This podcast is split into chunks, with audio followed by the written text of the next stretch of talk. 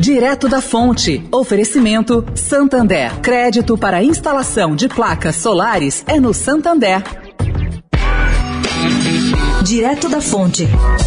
Com Sônia Rassi.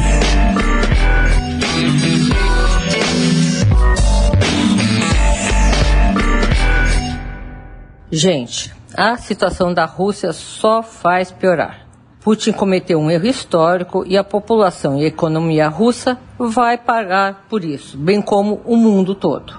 A maior atividade hoje, em um mundo que preza pela defesa ambiental na Rússia, é produzir carbono. Como? Por meio de petróleo e gás, que são suas commodities mais relevantes. Essa demanda certamente será menor daqui para frente.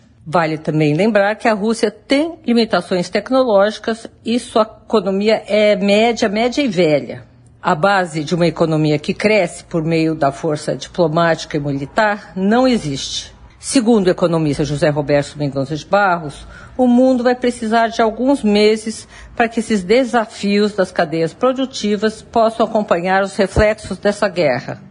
Ele supõe que a guerra termina num prazo relativamente curto, algo como três, quatro, cinco meses. No entanto, ela agrava a inflação no mundo inteiro. A inflação mundial, caro ouvinte, é um problema global e essa guerra só piora a situação. Se ela pegar Europa, Estados Unidos e China, todos os grandes países inundaram o mercado com dinheiro para combater a Covid. Foram feitos investimentos grandes em baterias, carros elétricos, energia eólica, biotecnologia, inteligência artificial, etc.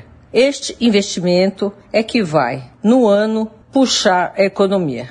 Lamentavelmente, o Brasil não fez isso. Sônia Raci, direto da Fonte, para a Rádio Eldorado.